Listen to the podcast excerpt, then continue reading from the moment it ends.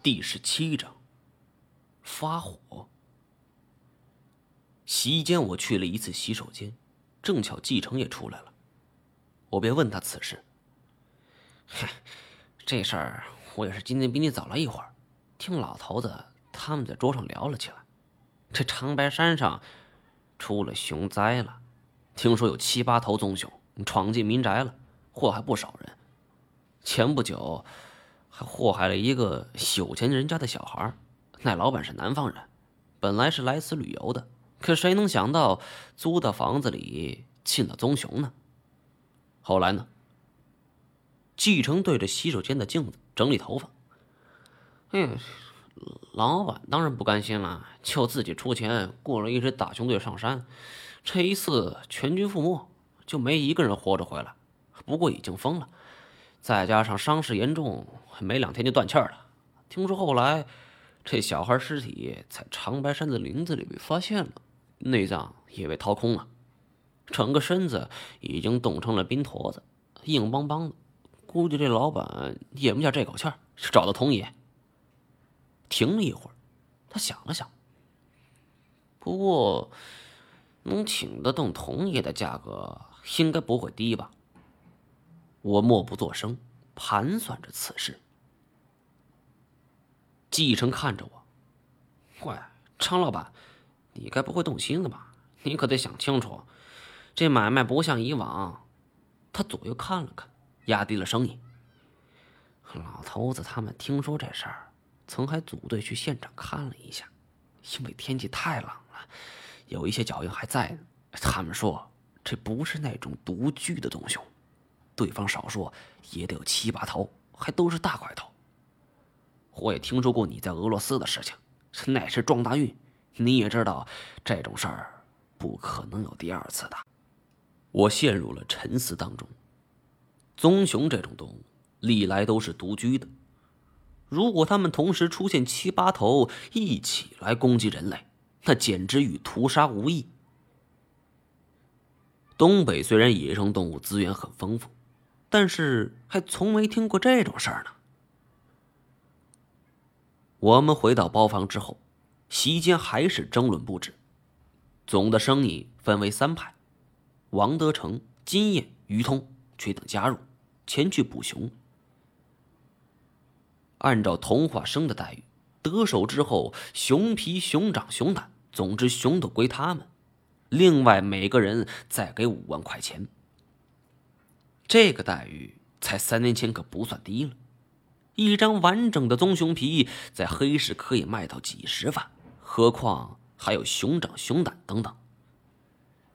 另一派，则以老头子林子贤、陶建成、张海新为代表，他们坚决反对。老三，你听我说，我和老头子还有张大哥去看过了，这都是凶神，你晓不晓得？除非你给我们配上 AK 四十七，要不然就是去送命。第三派，则是以安徽的理念为首，他们表示这一次的忙就先不参加了，要是大家这一次不顺利的话，再加入。这种打太极的应付方式令人反感，可是童话生却一点也不气恼，反而笑着说：“那是那是，呃，毕竟李老板是大忙人嘛。”一句话是修的理念面红耳赤的。通话声转过身来问我。张老板一直没说话，唠唠，你咋想的？在座的各位都是江湖的成名前辈，我一直没有说话。本来想这次说不定可以打听到一些有关于二表哥的事情，但看这家伙的表现，着实让我指望不上。但是平心而论，童话生开的条件让我很心动啊！自从二表哥失踪以后。靠着我一个人支撑店面，虽然不说举步维艰，但也是很不容易。所以，如果这次能行，那么店面的操持也会轻松一些。于是我当时说：“我得去现场看一看，才能答复你。”也就是如此的一句话，才让童话生产生了一种错觉，认为我是一个默认的态度。酒席不欢而散，王德成等人跟着童话生离开了，只留下我们几个。老头子林子贤起身，自嘲的一般。看来我们这一次白来了，机票也没人报。他走到我身边，后生可畏，但别自己找死啊！说完就离开了。我一开始觉得这位是不是有点过于敏感了？当时与二表哥杀死罗杰的经历，也让我着实有些飘飘然了。就算王德成他们几个身手不及二表哥。也不至于白给吧？我还真不相信这世上有比罗杰更为凶猛的猛兽。最终，在我的恳求下，继承陪我去了一次事发现场。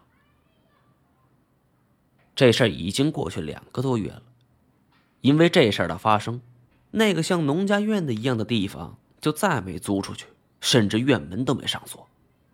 当地人谈之色变。都说这是一座凶宅。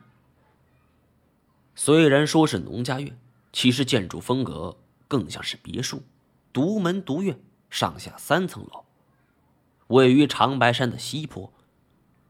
上山的路和旅馆多都集中在南北方向，这里远离城市，是一处避世修身的好地方。可惜那些棕熊，好像也是这么想的。